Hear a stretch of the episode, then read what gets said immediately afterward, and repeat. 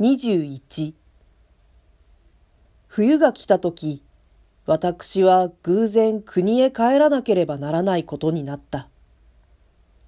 私の母から受け取った手紙の中に、父の病気の経過が面白くない様子を書いて、今が今という心配もあるまいが、年が年だから、できるなら都合して帰ってきてくれと頼むように付け足してあった。父はかねてから腎臓を病んでいた。中年以後の人にしばしば見る通り、父のこの病は慢性であった。その代わり、用心さえしていれば、急変のないものと、当人も家族の者も信じて疑わなかった。現に父は、養生のおかげ一つで、今日までどうかこうかしのいできたように、客が来ると吹聴していた。その父が母の初心によると庭へ出て何かしているはずみに突然めまいがしてひっくり返った。家内の者は軽症の脳一血と思い違えてすぐその手当てをした。後で医者からどうもそうではないらしい。やはり持病の結果だろうという判断を得て初めて卒倒と腎臓病とを結びつけて考えるようになったのである。冬休みが来るまでにはまだ少し間があった。私は楽器の終わりまで待っていても差し支えあるまいと思って、一日二日そのままにしておいた。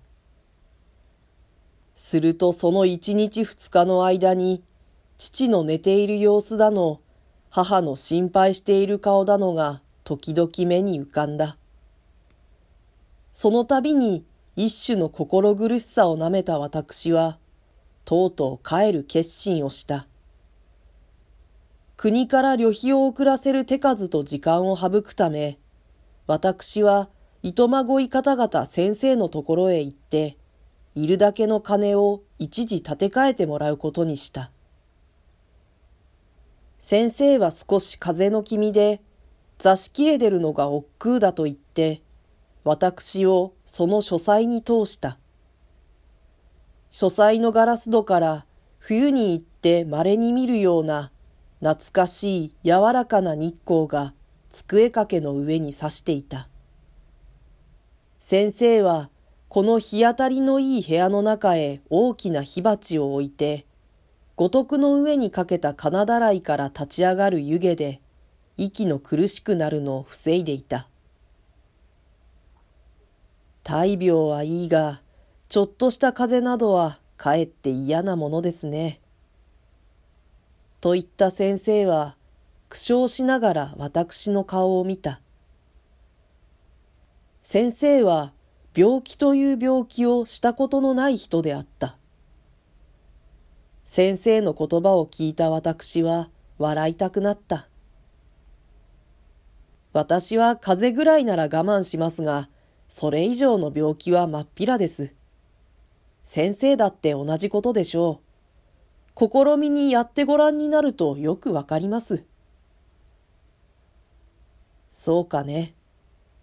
私は病気になるくらいなら、死病にかかりたいと思ってる。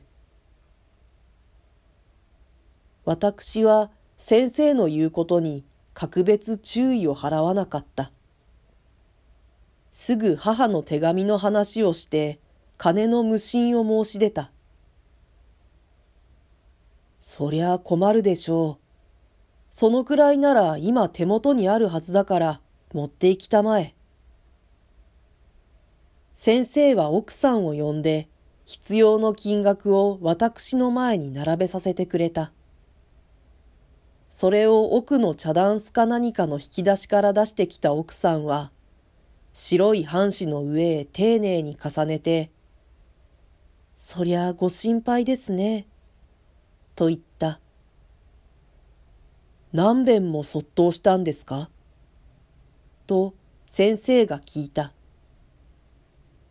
手紙には何とも書いてありませんが、そんなに何度もひっくり返るものですか？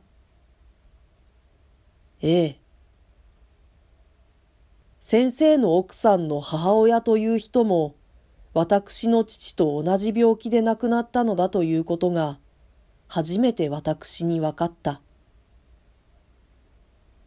どうせ難しいんでしょう。と私が言った。そうさね。私が変わられれば変わってあげてもいいが、吐き気はあるんですか？どうですか？何とも書いてないから、大方ないんでしょう。吐き気さえ来なければ、まだ大丈夫ですよ。と、奥さんが言った。私は、その晩の汽車で東京を立った。